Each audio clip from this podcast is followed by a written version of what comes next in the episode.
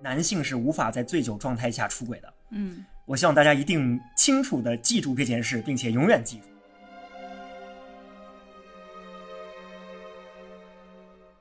原谅和继续喜欢或者是爱，只能选一个。如果你原谅了一个人，就说明你彻底放下了；但是如果你还爱他的话，你就无法原谅他。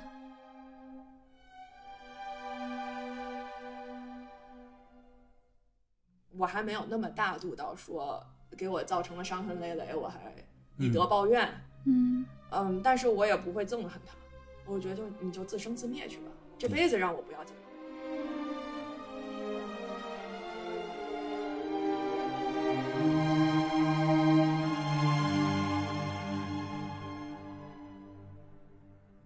Hello，大家好，欢迎来到爱情故事。这是我们正式发布之后的第一期。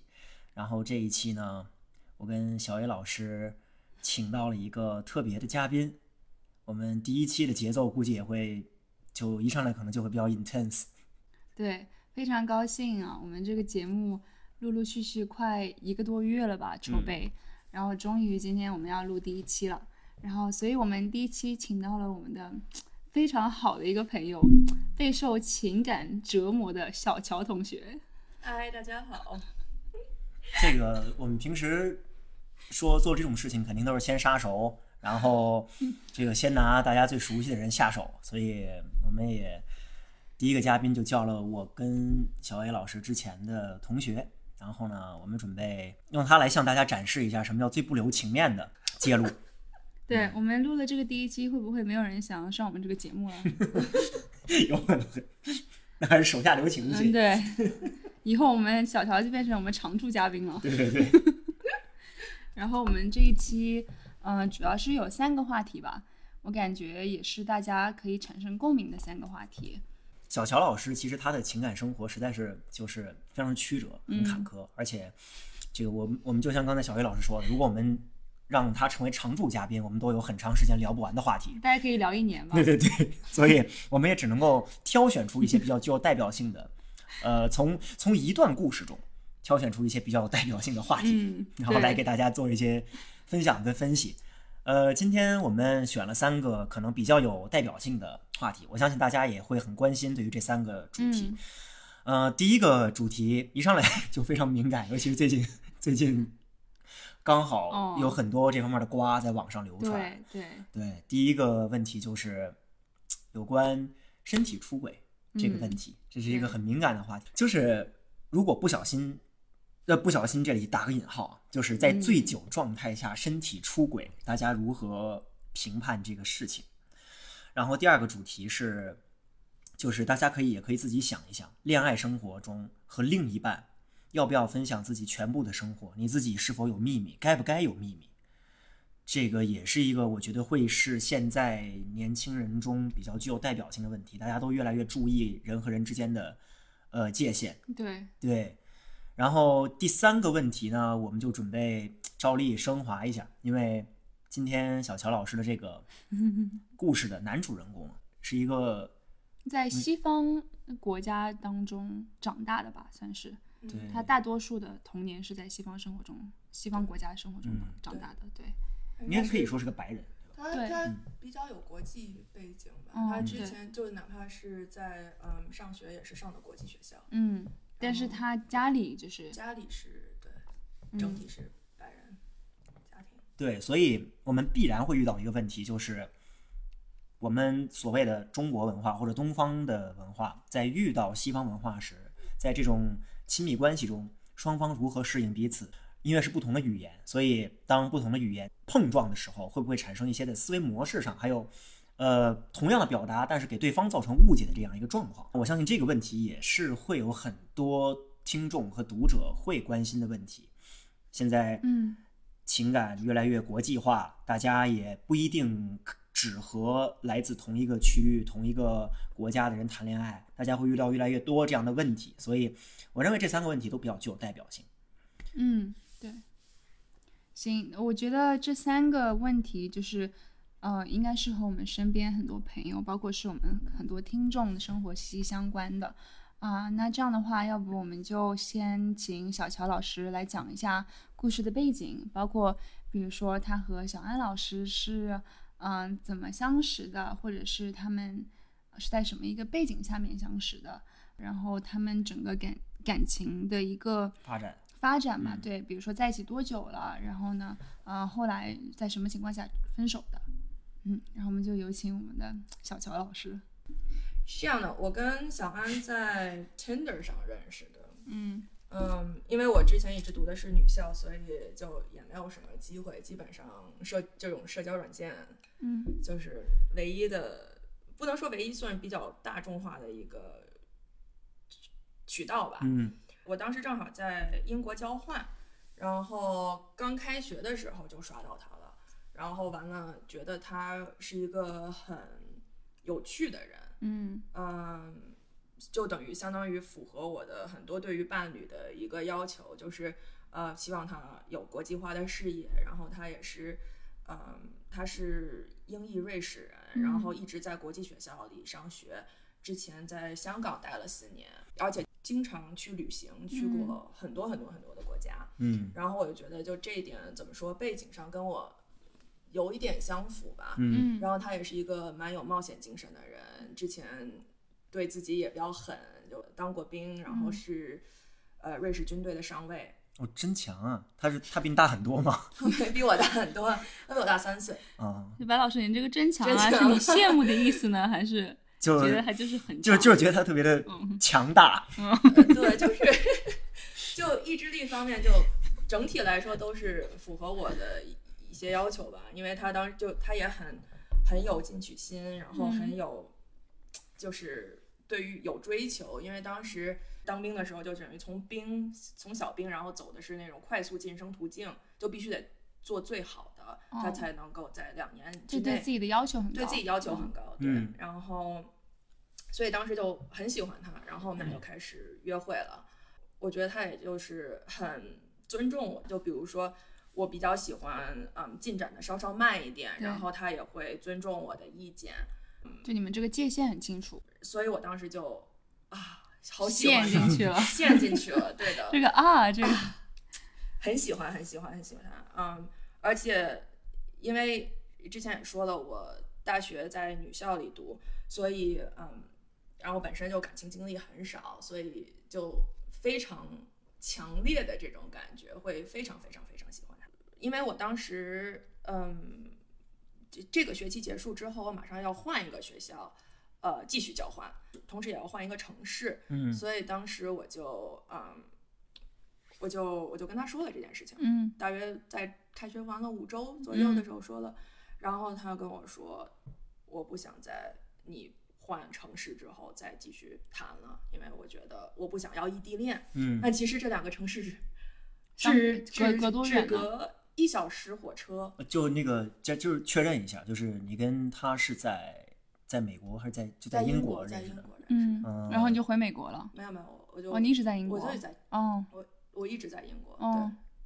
对，所以但是这两个英国城市中间就隔一个小时啊，英国城市都不一定属于异地恋，我觉得很多时候。对对，但是他嗯当时就跟我说了一个这个，然后嗯就等于说，哦，这是一个有保质期的嗯嗯感情，嗯，然后反正也不管我怎么求他，或者说想嗯想不分手吧，他就说，嗯，太卑微了，姐妹。对，是很卑微，哎呦，然后后来就我们俩就分了，就嗯完了之后就分手了，之后就嗯，我就在新城市开启了开开始了新的冒险，该上课上课，该 party party，对吧？后来他突然给我发了一个我想你了邮。件，差不多吧邮件啊不是邮件，商务人士不是不是说错了，商务人士 message message 嗯 message，突然跟我说说，嗯，就类似于最近怎么样，然后能不能见一面？嗯然后因为我当时就还是很喜欢他，嗯你就见了。我就见了，嗯对我就回我我当时回到他那个城市就见了，然后见了之后就复合了，哦，然后就开始了两地跑，嗯，嗯，然后主要是你跑吗？还是他也会来？他也会来，但是我老是觉得我跑得多，嗯。嗯对。如果要仔细算次数的话，可能我可能差不多，但是我可能多个一两次吧，嗯。嗯，嗯。然后你们就复合了，在一起了一就段时间。就复合就复合就一直一直在一起吧，然后后来中间就开始异地了，因为我要回到我要回美国上继续上我大四，然后他在英国还有一年，啊，这这就是比较真实的远了。对，这这就是真的远了。但是我们还是在互相飞，就是他会飞到波士顿，然后我会飞到瑞士，然后他会飞上海，然后我就是飞疫情前的美好生活。对的，在疫情前的美好生活就是嗯，各种飞，所以其实也还可以，就每一次见面大约会嗯待个两个多星期吧，两个星期到三个星期这个样子，就还很长时间。嗯嗯所以就也还可以。然后后来，因为我们觉得异地也不是一个事儿，对吧？所以我当时就申请了，在伦敦。对我就申请了来伦敦，申请了英国的大学。嗯，当时也没有考到我的理想学校吧，所以当时其实我可以通过用 OPT 在美国，在就是如果是遵循我本心的话，我应该会用 OPT 在美国工作一年，然后重新申请。但是因为当时想急急切的说结束异地的这个这个情况，我当时就将就了。就将就了，就来了伦敦。，LIC 再次成为了 backup plan。我我其实本来没有想提的是 LSE 的，既然白老师 对对白老师的这个学校，对，毕竟我也在另外一个播客里面提到了这个状况。哦哎，无所谓，无所谓啊，对对，这就是我们历史学生对于 LIC 的看法。意思就是说，我们来总结一下，就是你当时如果小乔你留在美国，其实是有更多的机会、更好的发展，对但是你因为要和他有一个未来，你就来到了伦敦。对，因为我的我的学校就嗯比较小众，然嗯。后他在嗯。英国的知名度肯定不如在美嗯。国这么高，嗯。所以就就比较申请这方面会吃亏一点点。对，然后你当时到了伦敦，你们还在一起吗？还是没有，其实是我当时要九月份来伦敦，八月底的时候，他突然有一天跟我说，我们俩视个频，我说好啊，嗯然后他说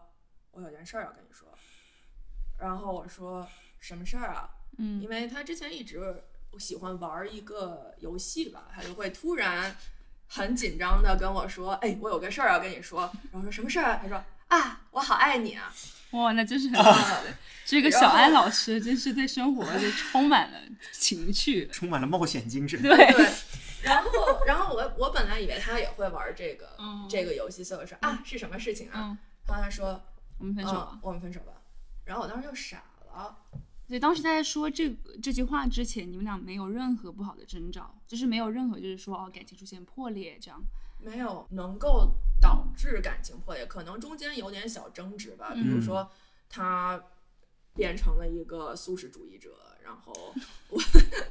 然后我有点，我作为一个食肉动物，你就想起了戈登拉姆齐那句著名的名言：“我对素食主义者过敏。然后尤其是我们很多记忆就是他他会做牛排啊什么的，然后我就说，然后我就觉得就有点不爽”，哦，都是啊素肉。呃，对，就改成素肉了。然后作为一个肉食者，我就不太爽，所以中间有有通过这个稍稍争执过吧。但是我觉得可以理解，就没有说要导致感情破裂的这种争执。所以他当时说的那跟告诉告诉我的时候，我整个人就懵了。然后他给出的理由也都是一些就无关痛痒的，就说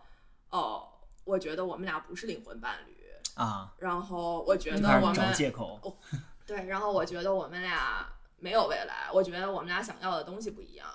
就是你想要一个安静，呃，就是安定稳定的这样的一个家庭，或者那你想安定下来，嗯然后我还想继续周游世界，然后什么乱七八糟的，嗯，然后渣男言论。对，然后反正我当时就我很伤心，然后因为当时正好就要去英国了。对，而且你什么都定好了，我什么都。定好了，然后就房子也定好了，然后什么你当时在伦敦也没有什么很好的朋友，我没有很好的朋友，所有的我的人脉什么的朋友都在美国。美国对，嗯然后所以就伦敦我几乎不认识任何人，然后就哪怕是找工作嗯，都，很难，因为没有任何认识的人。嗯。嗯，所以当时就在伦敦过得也是比较纠结吧，emo，，emo，对，就觉得就整天觉得我为什么在这里，嗯。我是我来这里干什么？我蛮好回美国的，尤其是我我所有美我所有同学基本上都在，要么在三藩，要么在纽约，然后都就是隔一阵就会被对过很好，然后隔一阵时间都会聚，然后就我一个人在英国，谁都不认识，然后跟他们有时差，所以就挺难过的。当时分手完了就我就把他全拉黑了，嗯，除了 LinkedIn，因为我觉得可能到时候找工作的时候需要一下人脉，需要一下人脉，很理性，很务实。啊，对对，然后把他所有东西都拉黑了。嗯，后来也算感谢疫情吧。嗯，因为当时三月份的时候，伦敦刚开始厉害，然后大家都还不太想戴口罩的时候，我当时我妈妈给我了寄了一箱口罩。嗯，然后我当时就把小安从黑名单里拉了出来。嗯，然后跟他说：“嘿，我有点口罩，你要吗？”嗯，他就说：“啊，不用啊，什么就开始寒暄了一下。”嗯，然后他最后他说：“能打个电话吗？有些事儿想跟你说。”嗯，我说：“啥事儿啊？”我说：“挺重要的。”他一开始想开视频，然后我说：“我不想见到你。”嗯嗯，然后他就说：“那好吧。”所以我们就打了电话。嗯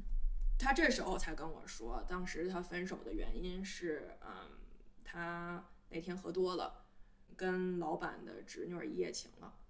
嗯然后第二就他第二天早上发现说，呃，旁边躺了个女的，然后背叛我了，跟我就就分手了。嗯，所以他当时其实这个小安他也有可能是因为愧疚，因为你毕竟他这么这么伤害了你的疫情当中，你还想到他，有可能，对所以才要告诉你。对，但是我我一定要先澄清一件事啊，呃，就是我觉得这也是打破一个大家普遍的文化迷思。哦我觉得有些人可能知道，有些人可能不知道，就是男性是无法在醉酒状态下出轨的。嗯我希望大家一定清楚的记住这件事，并且永远记住，对，一旦有人有男性用这个理由来跟你说，那么就就肯这个肯定是一个借口。生理方面不允许男性在醉酒状态下出轨，所以 他当时的状具体状况是什么样，我也没有办法去具体推测。但是愧疚感肯定是有的，因为他清楚的记得自己做了什么，对，肯定的。对，因为我觉得酒精它这个东西可能会让一个男生做出一些他在清醒的情况下不敢做的事情，嗯但是他并不可以让一个男生身体出轨，对对，只会阻止一个男性身体出轨。也有可能是当时小安，我我只是打个例子，呃，打个比例，就是他之前可能就是说，嗯，对老板的侄女已经有一些想法，非分之想，然后他当时喝完酒过后，哦，突然变有勇敢胆了对，有胆子了，对，嗯，对。然后也不排除那个女孩儿是醉了的，嗯，对吧？然后反正天雷勾地火，俩人就嗯。就睡了呗。嗯。然后反正我当时我我也不知道我什么感觉，嗯。嗯，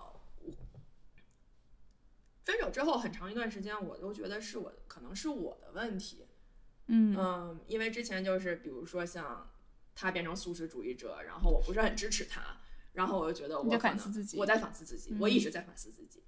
然后我觉得可能我没有给他足够的支持，然后我可能不是一个很好的女朋友，然后嗯，可能会比较粘人一点，会想让他多跟我发短信，呃，当所以时就是边吃肉边反思自己，啊，对，边吃肉，一块大牛排，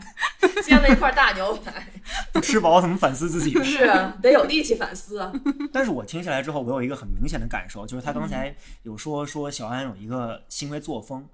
呃，就做事的方式是，无论他要跟你说什么事儿，他都不是直接跟你说，而是我可以跟你打个电话嘛，我有件事儿要跟你说，就是他每次都用这样同样的方式，嗯这种话是会给对方造成很大压力的。但是他每次都用这种方法来表达，就是因为我最近也有朋友，每次都是会先跟我说，说我有一个事儿要跟你讲，我可不可以跟你发语音，或者可不可以给你打电话？这种话会让我觉得很有心理负担，所以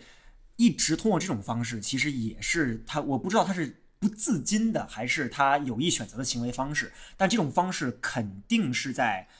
呃榨取对方的情感状态，而且包括他刚才说，就是你看他出轨之后也没有第一时间告诉你，然后他只是找了一些，甚至可能会潜意识里在暗示问题是你的理由跟你分手，对，然后这种方式，然后让你生活在愧疚里面有那么长的时间，这些其实都是现在我们说 PUA 的那些对比较经典的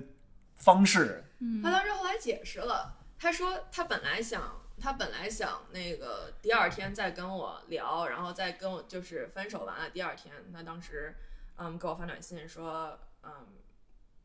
we can tie up loose ends，、嗯然后就想再跟我视第二天再视个频，然后我都觉得你手都分了，你还是个你还想说什么呢？我还想你还想说什么呢？嗯你还有什么视频的意义吗？我把全删了，然后等于他他当时就三月份的时候就跟我说说，嗯本来想跟他就本来想第二天跟你说，其实是因为出轨的，嗯，然后就后来就等于你把我拉黑了，所以我没有时间说。这不还是在说是他的责任吗？对啊，然后然后 然后我说，你明明知道我没有把你的 LinkedIn 拉黑，你也知道我的 email 地址，你要是想跟我说，你总归会有。对啊就是方式跟我说的，我都见过分手之后吵架，分手之后的那个男女朋友通过网易云，网易云聊天的，嗯支付宝也是可以聊天的，就都就是总总有方法，对啊，只要他想聊，他只要想找到我，他其实是可以找到我的。就我没有把他全部拉黑，对对对对，或者他可以根据他朋友，就我们有共同朋友嘛，也可以啊，对吧？所以我当时就想，啊，行吧，就这样吧。所以我也不知道，我我就觉得可能当时就觉得有种放放松或者说 release 这种感觉，嗯，因为又觉得哦，原来不是我的问题啊，原来我没有错。我觉得对于小安老师来说，我个人的看法是他可能直到跟你说出真相的时候，他没有给自己一个解脱，就是一个英文的词 closure。嗯，很多情侣在分手过后，如果是一方有错的话，他会疯狂想要寻找呃这个解脱，想要因为他觉得或者寻找这个对方原谅吧，当时没有得到。而这种东西，我觉得对于小安老师是说，啊、因为他自己也是对自己要求很高的人，他可能一直在想这件事情，然后觉得这件事情一直在折磨自己，所以当时你可能你跟他说你需要口罩吗？那一句话就是让他觉得他必须得给自己一个解脱。我是这么想的，不知道白老师怎么看？就是其实我觉得啊，以我作为一个男性的角度来判断，其实很多时候就是，呃，渣男不是说他们他们主观上就是我我一定要扎了这个女孩，他们有的时候面对诱惑，他们没有那么强硬，他们很软弱，然后屈从那个诱惑之后，他们又对于自己对不起的那个人有很强的道德负担，就是他们同时没有那么强硬，又同时对自己有很高的道德要求，这两件事加在一起，又形成了一个极为矛盾和极为别扭的一种一种状态。当那啥还要立牌坊呢？对，其实就是这个，其实就是这个意思，嗯，就是，所以到最后就会产生一种，就是他们要给自己，他们首先要说服自己，我嗯是我我没错，嗯然后呢，第二是他们要想方设法的让对方认为这件事儿他也有责任，嗯然后呢，第三就是他要不断的给自己催眠，说，呃，就是我没有生活在一个很强的道德负担之下，但是同时他又逃脱不了这种道德负担，然后最后呢，呃，像小安这种状况，其实到最后都已经算是我们能够见到相对比较没有那么糟糕的结果，嗯，因为他至少跟小乔说了这个事情，对，我觉得肯定有很多人，他们可能都还没有跟另外一一方去坦白。所以，但是就所以我说感谢疫情嘛，因为如果不是嗯。我跟他说，嘿，你要不要要口罩，他也不会跟我说这件事情，然后可能就是不幸中的万幸，就不幸中的万幸。最后这个事儿还是由还是由你来对，嗯，这倒是。解，也不能说解铃还须系铃人，但是最后从头到尾，其实整个事情都是你在做那个，嗯，带着他完成精神救赎的工作。对，精神救赎，我觉得是一个很好的我觉得对于像小安老小安这样的人，他不是个老师，他小安 不配当老师。本来想说小安老师，嗯，像小安这样的人呢，我觉得他，因为他对自己要求很高，因为他想要变成一个很优秀的人，因为他，我觉得他对对生活的向往和对他对各方面的追求都很高吧。他这个人，他又是在呃军队里面，然后他工作也要找最好的、最适合自己的，然后大公司是不是？倒不是，但是他可能但是他就想，他就想去扶贫，就哦是做对，developing、development，就是帮助别人嘛，帮助别人，所以所以他去的那些也是嗯把他给放到什么阿富汗啊，或者说巴布亚新几内亚那种地方嗯工作的，对。所以他应该是很需要精神救赎的这样的一个人。他觉得他一直在做一些帮助别人的事情。对，从这段就是小乔老师刚刚讲的这个故事来讲的话，我们第一个话题就可以讨论一下：如果你的另一半跟你说他不小心在喝醉酒的情况下出轨了，他说双方可能都是不小心，那你觉得你应该做什么回应呢？白老师有没有什么看法？就是其实刚才已经简单的对，就是聊到这个问题嘛，就是首先一点是男性是不可能醉酒出轨的，这是这是一个大前提。然后第二就是，呃，我我之前其实在玩玩游戏的时候，跟大家聚会的时候玩《真心话大冒险》，嗯很，然后我们也有问这个问题的，就是呃，精神，比如像精神出轨和肉体出轨，你更不能接受哪一种？然后后来发现一个问题，就是精神出轨是很难被定义的，而且我我忘了是在哪里看到一个文献的资料，是每个人一生中至少在情感中是有两到三次精神出轨的，就是根据呃对对，你当然了，他们的调查方式本身肯定也有一些学术上的缺陷，但是这个数据本身我觉得还相对来说比较可靠。所以精神出轨非常难以被定义，但是肉体出轨是非常鲜明的、明确的，可以被立刻定义的。在这种情况下，如果我们要判断一个人是否出轨，假如一个人精神出轨的时候还能狡辩，肉体出轨肯定是狡辩不了的，而且这个是就是板上钉钉的。对，所以如果一个人在，我首先我认为出轨是一个在情感中肯定不能被接受的行为。对然后呢，肉体出轨有很强的被定义的特性，可以立刻被发掘。所以这两个加在一起，就是肉体出轨就立刻分手就完了，不要考虑更多问题了。呃对，就分就完了。分就完了。其实他如果要是直接跟我说，哦，我我出轨了，对不起，我也不会再继续下去，因为我觉得不他肯定会跟你说，哦，我有个事情要跟你说，我们可以视个频吗？我们可以，视个频吗？哦，by the way，对，顺带提一句，我出轨了。哎，但是那天我们还聊到另外一个问题，嗯就是，呃，出轨之后，就是比方，假如说我们已经默认说出轨之后肯定分手，那分手之后，你会不会在分开之后原谅对方？你认为原谅是必要的吗？还是说你可以永远保持着对于对方的痛恨和不原谅？哦，我说到这个，我觉得我可以分享一个我身边一个很好的朋友，他跟我说过一句话，他说他的前女友，呃，身身体和精神都出轨了。然后呢，他跟我说呢，就是他现在，他老师为什么要笑呢？好像是我们一个共同朋友。哦对，就是，嗯，对他他的前女友就是精神和身体都出轨了，还是出轨了一个就是比他大了十几岁的一个老男人，就很他当时他前女友大概十八岁吧，然后呢，嗯，他说他现在原谅那个前女友了，但是原谅过后就完全对他没有任何感觉了。嗯，但是他说，原谅和继续喜欢或者是爱只能选一个。如果你原谅了一个人，就说明你彻底放下了；但是如果你还爱他的话，你就无法原谅他。嗯，他是这么跟我分享的。有一点点，有一点点意思。我我其实我也不知道我是什么嗯什么感觉的，对嗯，因为一方面就是他确实给我造成了，就是这个手分的不漂亮。嗯，如果要是这个手分的漂亮的话，可能是另外一个但是。漂亮的分手应该是什么样的？他跟我说实话，他不会让我让我一直在反思，就是哦，可能我反，思了自己，反思了半年。可能他掉掉了你，掉了大概半年，对，就是我一直在反思。而且他也知道你当时人生地不熟，不认识任何人，还在一个陌生的城市。对，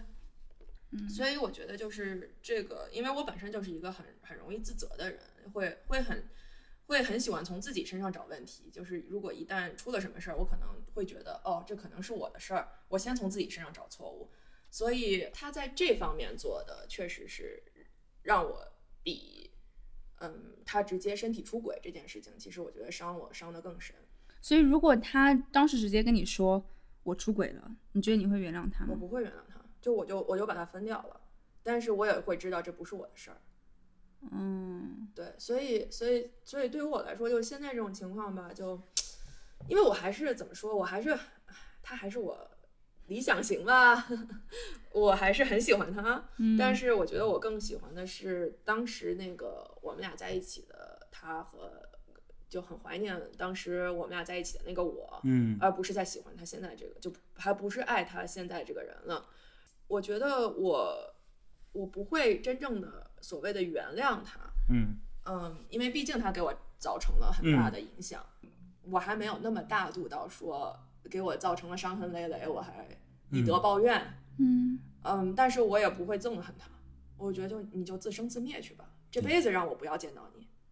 嗯，就跟孔子那句话后面，一般大家都会强调以德报怨，但其实他的观点最后观点是以直报怨嘛，就是嗯。如果你自己就包括我刚才也想起郭德纲说那句话，如果有人平白无故劝你大度，要离这个人远一点。嗯。我是大，我是在这方面没法儿没法儿做到那么大度，我就觉得你就你就带着背叛我的这个呃罪孽 自生自灭去吧，我也不想知道关于你的任何事情了。嗯，对，就是各自安好吧，你也别来找我了。但是他其实又来找我了，对，前不久前不久，当时我还在小小乔老师旁边，嗯、这个小安老师通过领英呃求职网站，还真的是通过对，哎，真的对，也想约小乔老师见面，但是他说的是哦，因为我们大家现在在伦敦嘛，他说的是我要来伦敦几天，你有没有空见个面？嗯，所以不知道他的意图是什么。对对，但幸好没有，幸好没有，没有当时我把小乔老师锁在了他，差差点把那个门给换锁，不让他出去。嗯，不过确实就，我当时也说，就是说你还有什么，就自我们上次三月份的谈话，你还有什么东西要加的吗？然后他说没什么要加的，我就想给你一个对 closure。他当时，而且他当时就是跟小乔老师说的也很奇怪，他说的是哦，我过几天会来伦敦，你想不想要见面？小乔老师说，嗯，为什么要见面？他说我们分手过后，你有你有没有什么想要加的？就他并没有说他自己想要说什么，而是你有没有什么想问他的问题？我觉得他好，他好心机啊，对他用的语言都是设计过的感觉，你知道吗？所以我就说哦，不要，不用了，谢谢，我觉得没有没有必要。然后他就说哦，嗯，如果你要是改主意了，告诉我一下。嗯，他这个他这个是自己塑造的神秘感让我很不舒服。对，就怎么说，我有一我我当然理性肯定是嗯，就哪怕小 A 老师不锁我，我也不会去。但是嗯我确实中间有过犹豫有过动摇，对，有过动摇，因为好奇害死猫嘛，它确实就有一部分好奇，想知道哦，所以你过得怎么样啊，对吧？嗯，或者说呃你是不是过得可可不好了？你是不是就一直受良心的折磨？嗯，嗯，有一部分这样好奇吧，但是我觉得还是不见为好。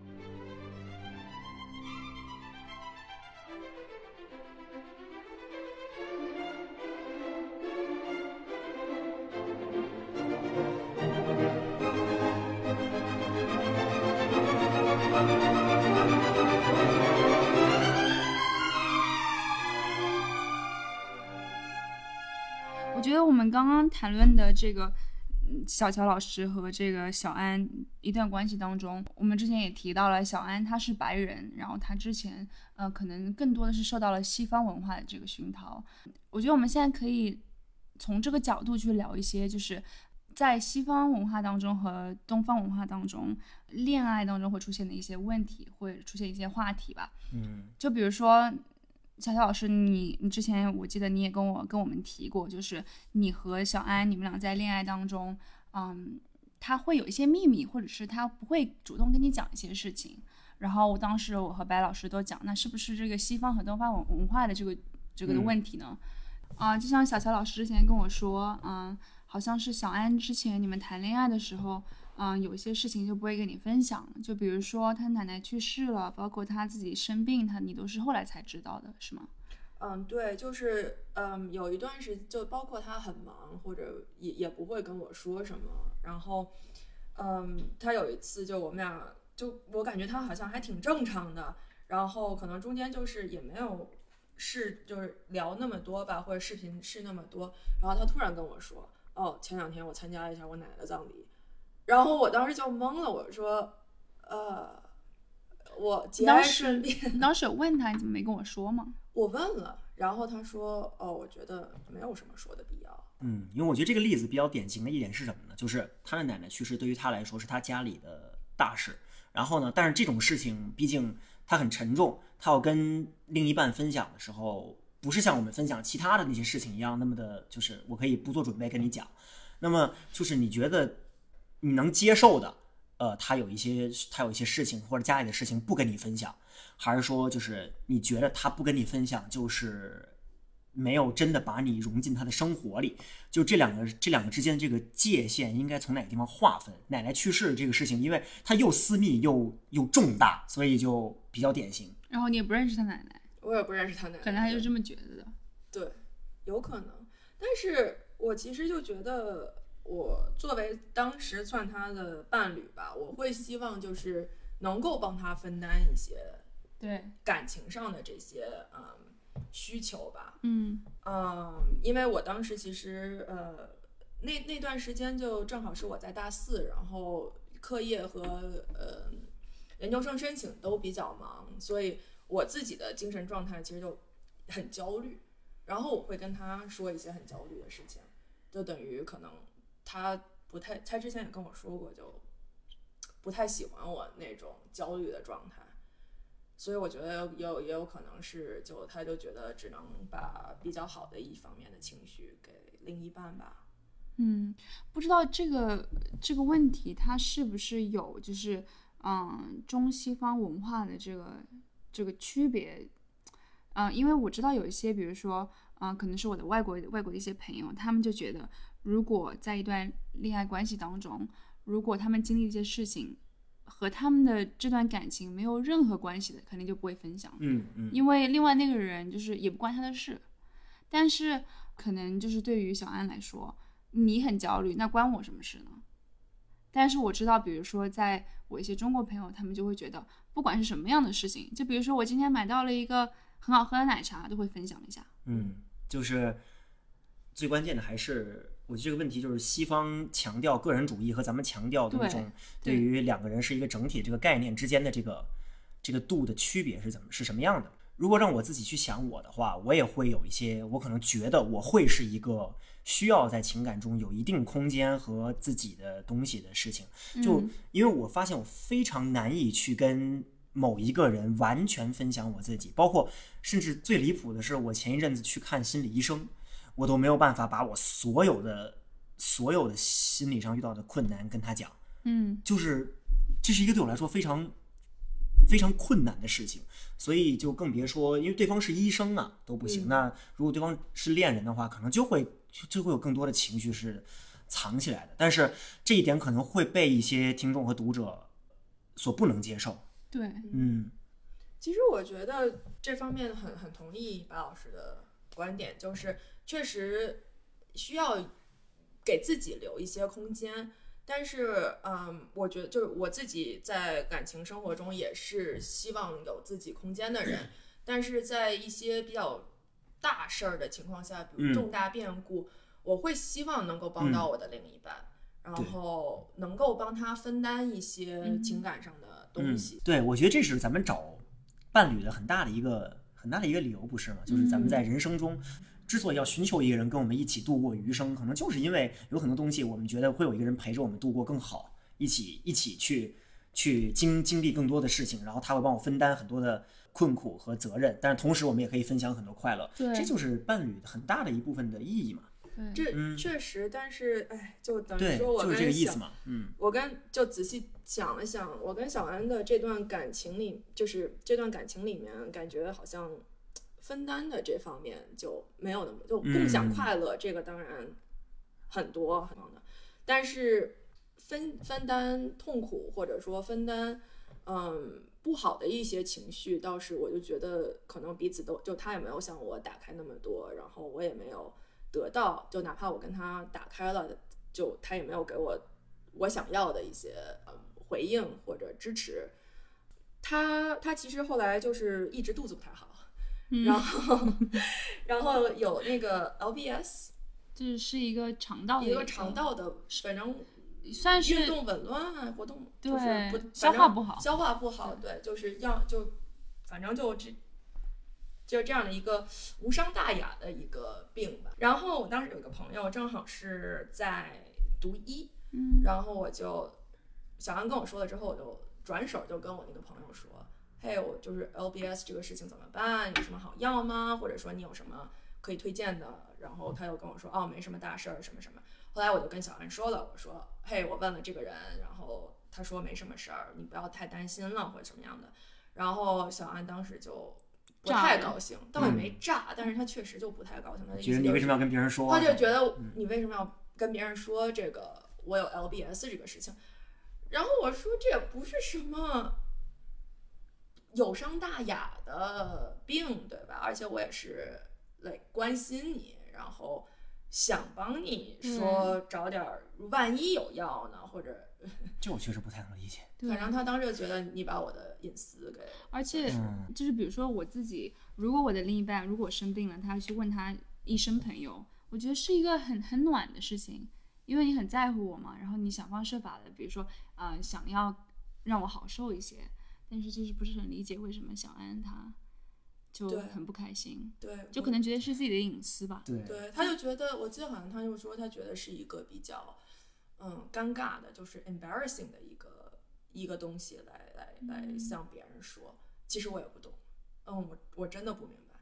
但是，嗯，从我这方面来看吧，就比如说像，嗯，因为我我经常会骑马，然后有一次就坠马了，然后摔得比较狠，就把我的那个胯骨给摔了。然后就一直就走路就很疼，然后嗯走路走不基本上走不了。我当时要去拍片子，然后我当时跟他说了，说我我摔马了，嗯。然后他当时就说啊怎么就只是短信跟我说啊怎么样什么的，然后我说怎么怎么怎么样，我说挺疼的什么，嗯。然后他说啊，他又反正就自己觉得很专业，说啊应该没事儿，应该没事儿，我觉得你应该没什么事儿，你现在还能走或者什么的。然后反正我当时，因为他当时在英国，我在美国，我他也没办法陪着我去医院，反正就我自己一个人去医院，然后蹦着把皮就是衣服换了，片子照了，然后再回回学校上的课，就有有时候就觉得你为其实可什么要谈这个恋爱？对，是是？就是有有这种，然后包括有有一次我在洗手间里厕所里晕倒了，我也不知道为什么，就就属于眼前一黑，第二，然后下一秒我就发现我自己躺在马桶边儿上，我也不知道我是怎么下去的，然后我当时就跟他说了。他说：“哦，我以前小时候也经常晕，你没事儿的。这个小安真的，我是醉了。对，真的醉了，我已经无力吐槽他了。”他就说：“啊，没事儿的，我应该没事儿。我觉得，我觉得有一有一部分原因可能是，就是很多人他不会在，他不会通过语言和文字本身来表达自己的情绪，他们需要，他们需要就是他们，比如他们在你面前的时候，他们可能会就是很，就是显得很关心你，很 caring，很很温暖等等，但是一旦他们脱离了那个，就是按照就是说的阴暗一点啊，脱离舞台，他们没有办法用剧本的那些台词本身来来传达自己的情感，就是这个也牵扯到咱们待会儿要说的另外一个话题，就是因为我们会经常会想到说。英国人、美国人，他们这种西，尤其是昂昂萨国家这几个昂萨国家，他们平时会有很强的那种就是小交谈传统，就是嗯会显得大家很热情，然后大家会在每次见面的时候做很多那种 small talk 那种寒暄，但是他们并不是真的在关心对方，然后就是，但是这是他们某一种生活戏剧化的一种体现，所以就是我觉得这种时候可能也是他们就是，呃，有时候他们并不是说真的。真的就是发自内心的在关心你，但是他们如果面对面的时候，他们可以把那份关心表演出来。然后，但是如果脱离了那个舞台，你看不到他的他的表演的过程，他们就没有办法传达自己的那种表演的东西。所以，包括他刚才讲的很多，就是呃，就是他的那种希望就没有可能不想跟你讲他的秘密，然后包括呃你的很多事情他不是特别关心的时候，其实我觉得总体呈现出来的一个局面就是他一直没有特别的把你放在他的生活中一个很重要的位置。就怎么说呢？哎，肯定是好的时候也有吧，但是嗯，在他之前我也没有太多的经验，然后嗯只在他之前也有一段也也只是异地恋，然后我也没有就我自我自己觉得我没有很粘人或者怎么样，然后我可能只是想跟他就是多多聊聊，或者说多多发发短信，尤其是异地的时候，然后他就不太会理解，他就觉得哎呀我这么忙。然后说你是你是，因为他当时读研究生，然后我是本科，他就觉得你本科你不忙，我研究生我很忙，然后我没时间给你，就可能我这个星期有很多纸，就是有很多论文要要交，然后就哎就可能就一天就给我发三条、四条这个样子，然后可能这这里面还大部分都是。啊、h o w are you doing？么么么么么么哒这种，就是 I love you，然后就是很没营养的、很敷衍的那种，很没营养的。嗯然后我可能就就我可能就守在那个手机边儿上，他一给我发，嗯我秒回，然后可能还是五六个小时之后再跟我回一句这个样子。然后我跟然后我说到底怎么回事？为什么就这么少说话说的？然后他说他忙，他说哦我忙。我说那你跟我说你忙啊。你跟我说，你比如说，哦，我下我下周可能有两个论文要交，我最近特别的忙，咱们能不能就不说，少说少说点话？我我也不是不理，就是不通情理的人，肯定就会降低这个频率。反正我觉得，自从跟他谈过之后，我变得无比的独立。就我觉得，其实我本身也挺独立的，嗯那我就觉得，啊，有另一半儿没另一半儿都差不多，都放着我来。啊，你爱跟我说话你就说呗，我就陪你聊。你要是不想跟我说，那就不说。就就有的时候我也会觉得，有另一半儿和没有另一半儿到底 就没什有有何区别？对的。嗯，自己就是自己的男朋友了。对的，是的，我觉得我已经活成了我喜欢的男 男生的样子。而且他们本来就是，就是受到了那种很强的个人主义的影响，他们天然文化里就有这个因素，再加上可能他自己会有更强烈的自我意识，然后可能会认为这一点，其实我觉得虽然可能听上去有一点点嗯本质化一个群体，但是白人男性确实有的时候会有那种就是他们自己本来享受到了很多的特权，但他们自己意识不到这一点，所以他们会他们他们的自我自我化的可能性会比其他的人要更大一点，所以他们有时候会觉得这个世界啊不就是围着他们转的吗？嗯，这个的确是在，嗯、也不是说咱们在妄自揣测一个群体，而是说就是。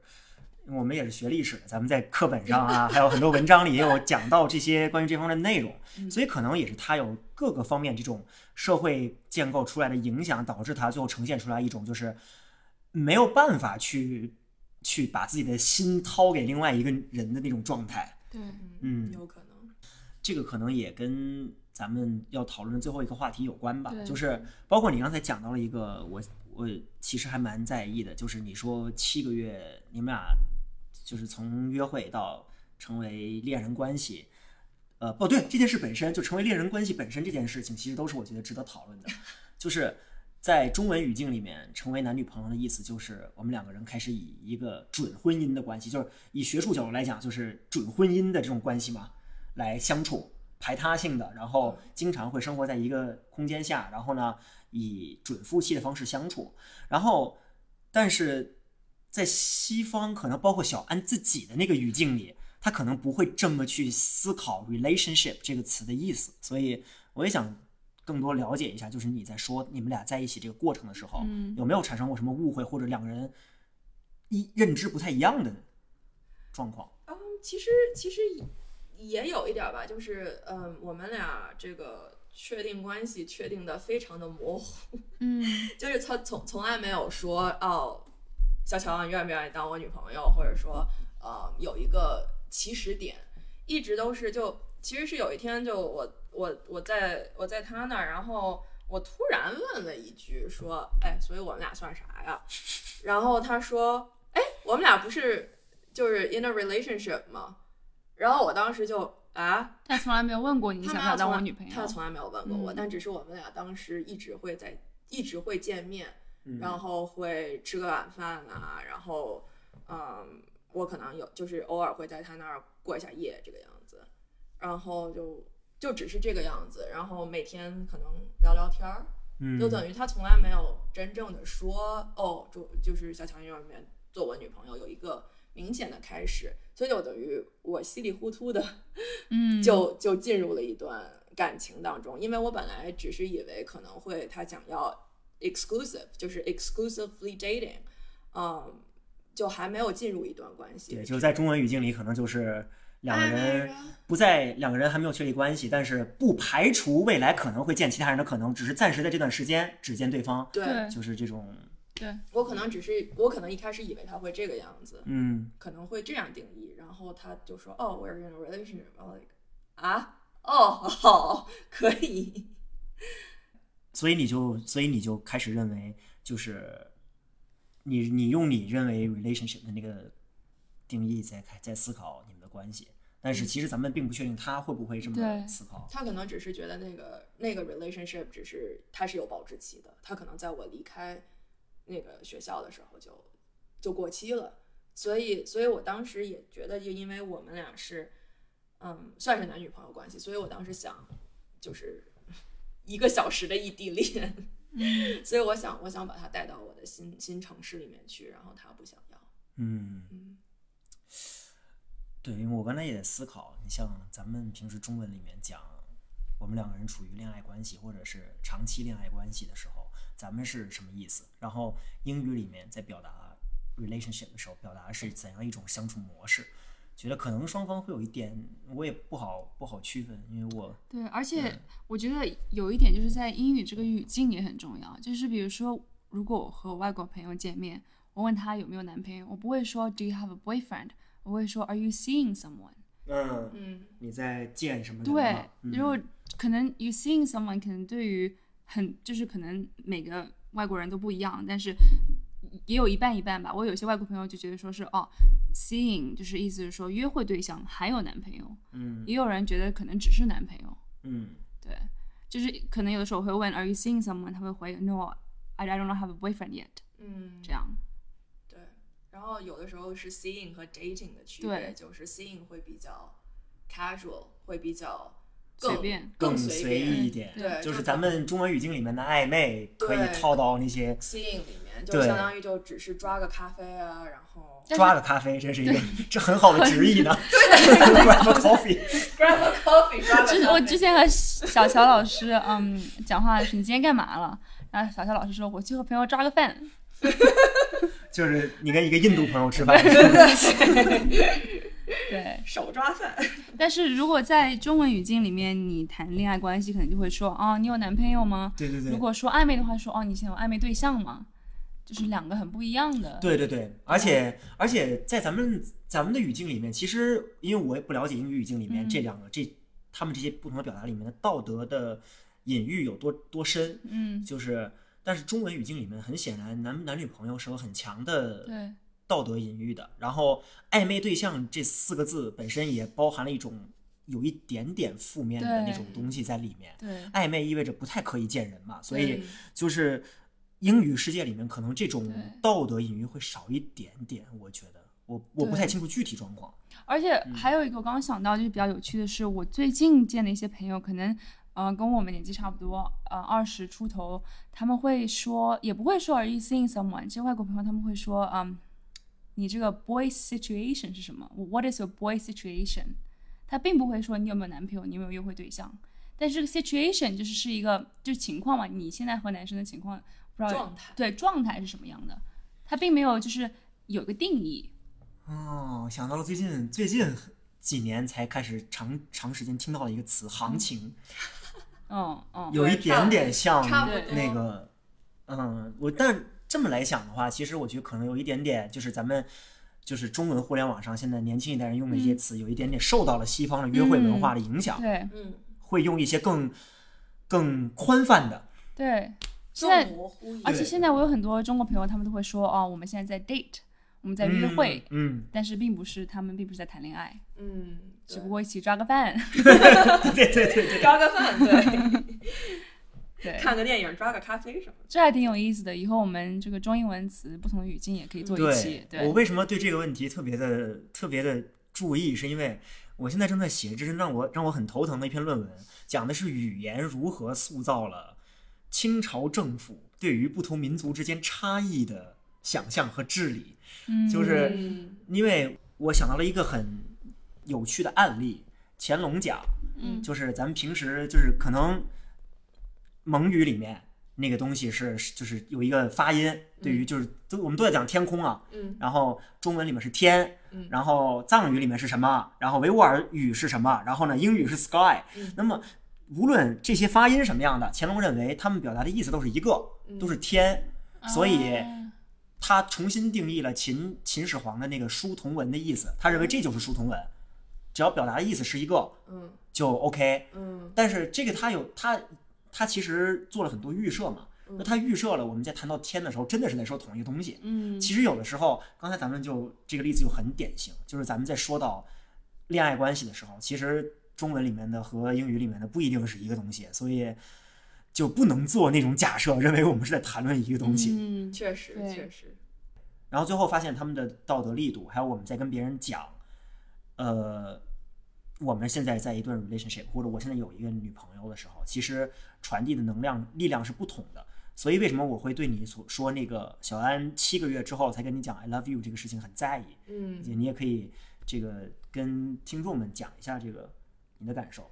就我我其实算是很早就 drop the album，因为在在 英语这个小乔老师这个非常 international，呃让我来翻译一下。drop drop 就是 the album 就是说我爱你，我放下了一个呃爱的手榴呃，弹。就是就是他发了一张新专辑，发了一张新专辑，然后就 drop the album，就因为在在西方语境里，就是说我爱你这件事情是一一个特别爆炸性爆炸性的事情，所以嗯，一般人不是，我是二般人，一般人就就会不是那么容易说出来。嗯然后等于我是蛮早就对他说 I love you 这事这事情的，然后我当时也跟他说，就是做了预设，就是说啊，我知道，就是 like 有点早，有点早，然后你不要被我吓到，嗯但是我我我觉得我爱你，就是我觉得我是有这种感觉的，嗯嗯，然后他就说，哎，你那么年轻，这个 小安 对，呃真醉说了。你你说你你可能不知道爱是什么感觉，然后所以就他在他就他就会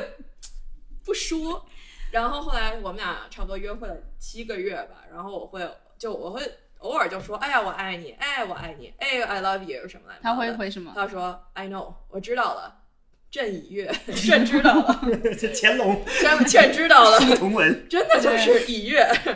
我会觉得很。受伤吧？受就嗯就觉得有一种，呃，我那么喜欢你，你却没有而且对我有任何我觉得对特别是对于女生来说，爱是很需要回应的，就是你不能一味的去爱一个人，而当时，而且特别是你另一半说 I know，我知道了，就很伤人啊。对啊，这就算他就算他是这么想的，他也不一定用这种方式表达出来，就觉得情商也值得。他就说 I know，所以我就被 I know 了，被已阅了七个月。后来是正好是他在古巴做呃田野，嗯，然后我当时在北京，嗯，你俩这个恋爱实在是太国际化了。太 international 了。是的，对，然后因为在古巴，他就没什么网，然后就等于像失联了一样。啊，对，这是一个冷知识，哈瓦那只有集中的区域才有网。呃在一个公园儿里面，然后你是外国人，你得买那个卡充钱的，跟电话费一样才能上才能网。上网。对，然后等于大部分时间就没有办法嗯聊，就只有他去那个街心公园儿上了网之后，我们才能聊天。嗯，所以那一段时间就等于给了我很多自己瞎想八想的这种机会。嗯，然后我当时就觉得，哎，我何苦呢？我整天爱所谓的爱这样的一个人，然后嗯，我整天说，哎呀，我爱你啊，我可喜欢你了，然后得到的回应都是，朕知道了。嗯，我就觉得，我我这谈的这个跟个养个手机宠物一样，有什么意思？所以那天我就跟他说，说我不知道还应该不应该继续了就我我们冷静一下吧，我们嗯。take a break。就因为我觉得，就是我觉得你不喜欢我，或者说我觉得你没有那么喜欢我，嗯。嗯，我觉得就是一直是相当于独角戏一样的，我就我就一直在这么嗯。输出，然后没有得到我想要的回应。然后他就说，然后后来他就说，他给我解释了一下，他一开始给我解释了一下，然后说，哎，他就说，哎，我没有，就是我也没有什么恋爱经验啊，然后就我也不知道爱是什么感觉呀、就是我想，我想确保，就是你是我真爱的那个人，我在说我爱你什么乱七八糟的，有的没的。然后我当时就很生，反正就挺伤心的。然后聊了一个多小时之后就把它挂了，就是我就说，哎，行，知道了，朕朕知道了，朕知道了，你没来，你你没有准备好说嘛？嗯行，OK，呃，我把它挂了。挂了之后，隔了五分钟，嗯，突然给我打了个电话过来，他说：“小乔啊，我有事儿跟你说，我那个 我其实我爱你。北京大爷是，” 然后我我我我我我我我其实是 I love you 的啊，你不用这么说，就我不想逼你，就哪有牛不喝水强摁头的。然后他就说啊，no，你你你在你在嗯，你你把一个特殊的时刻毁了。或者说你你不要说话，你让我说，那个这就开始表达心境什么乱七八糟的，相当于我逼了他一下。嗯。但是我觉得那个状态下，他更像是一种，就是觉得 觉得快要失去我要了对对对，我已经要失去了，我得赶紧做点什么来挽回。得不到永远在骚动。对，然后反正所以有的时候我也就哪怕是在跟他在一起的时候，我有的时候也会好奇，是说，嗯，如果我不说，如果我不逼他这一下的话，嗯，他到底要多长时间再跟我说？他会不会跟我说？嗯这件事情，对，然后或者说他到底就是喜欢我到什么程度，他才会说 I love you 这件嗯事情。其实我觉得那个你在说 I love you 的时候，跟他想那个 I love you 应该是一个一个意思，嗯但是可能可能就是有一个现象，就是咱们在说第二语言的时候，可能来说减轻它其中的一些那个语境的那种那种力量，因为就是好多人喝完酒之后喜欢说英语，嗯，也是因为有母语羞愧啊等等各个方面语言学的那种那种嗯。呃表现，所以可能咱们会更容易说出 I love you。嗯。但是就是我我就想做一个咱们做一个这个假想实验，就是嗯如果你在他就他会说中文，你嗯会在那个时候跟他说我爱你吗？你觉得？我可能会再晚一点，因为其实嗯事实上我没有用中文说过，就我们这一段哦，感情里面，我好像没有说过我爱你。但是他听不懂。对那他反正也听不懂，但是就是 但是我确实我也没有跟他说，就是中文里面我爱你是什么，嗯，是什么意思？因为他他会他他说法语嘛，所以有的时候我就会，是嗯。他嗯，就有的时候会用法语，啊，对，就他也像会用法语，提亚莫，我们说起来就更没有心理负担了。更没有心理负担了，对，对，嗯，所以可能多多就是因为我有想我自己嘛，我我在我的恋爱过程中也是一个嗯不会太早说，但是我觉得这个时候我跟我的那几任伴侣都有一些都有一定的默契，我们用的是同一个语言，是同一个母语，所以我们都没有很早说我爱你。然后有你们大概隔多久啊？呃，可能因为我没有谈过很哦 现在白老师的这个前女友们现在在听听，嗯，我到底在说的是哪一个呢？我我算一个平均吧。对我，我现在，我现在，我现在离离出事儿很很近，我得仔细斟酌我怎么说。就我觉得我没有，呃，我我其实有一点想不起来我 有没有说过这三个字，但是就是相比起来，像两个人会说我喜欢你和爱你这两个表达是会很多的，但是我爱你这个听上去就很嗯对，我会经常说爱你，但是不会说我对对对对爱你。对对对对对。嗯但其实我觉得爱你也是一个比较正向的啊对对对没错比越好，哦，比对，我知道了，嗯，啊，对啊，那我其实我觉得这个时候，如果用他语境来讲的话，说一个 love 都比 love you 这种都比，或者你发一个爱心的 emoji 都。对啊对啊，都比回一个 I know 要好。对，或者就呀，就有很多方式可以代替这个，就比如说，嗯，或者哪怕说，就 I'm not ready，我我还没有准备好啊说，对，爱您说都好。对我还没有准准备好说爱，但是我可以用，哎，我我我稀罕你之类的，因为我想起了那个，呃，我不知道你们看没看过《老爸老妈浪漫史》，呃，《How I Met Your Mother》那个哦，美剧，看过看过。里面男主角 Ted 在第一次遇到女主女主角 Robin 的时候，嗯那天晚上，然后两个人是跳舞还是在嗯。什么地方我忘了啊，然后 Ted 突然就说了一句 I love you，然后就把整个他们的那那一天晚上全毁了嘛，就是嗯。Robin 就就吓坏了，嗯，然后就后来故事就是这么开始的。嗯，呃，所以我大概能够理，我大概能够想象出英语语境里面这个表述可能也比较的沉重，对，嗯，当然了，我觉得当从另一个角度来讲，嗯。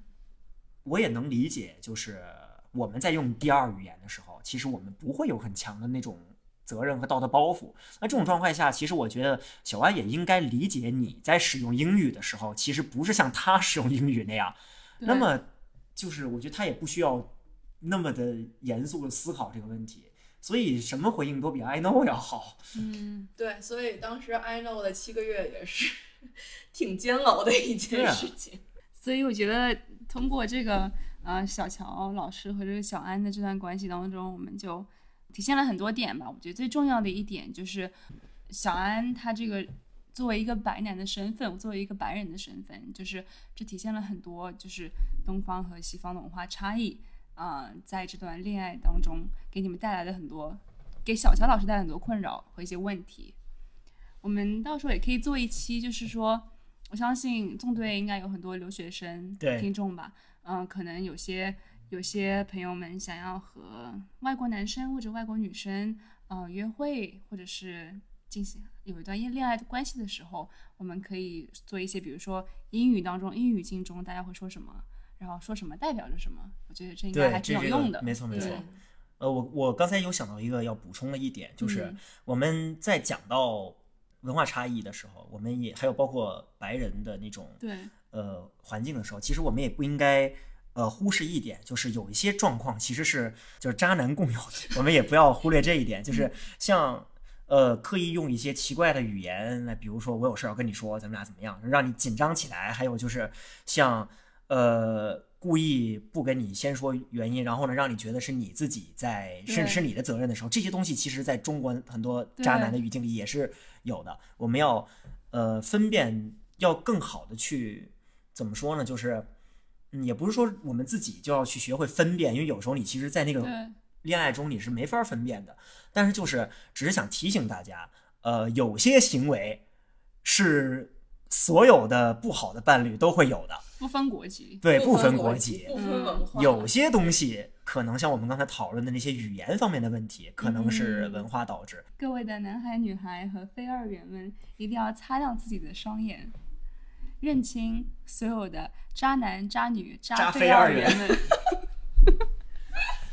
嗯，我觉得我们今天也聊了挺长时间的了，呃，还我觉得还是有聊出一些东西的，呃，我觉得也可以给大家启发。然后大家对于这个话题有什么自己的想法，也可以在评论区给我们留言。然后呢，在纵队的读者群里，咱们也可以一起讨论我们这个呃今天这一期内容的主题。然后，如果大家对于未来对什么话题感兴趣，也可以跟我们讲，然后我们会请类似就是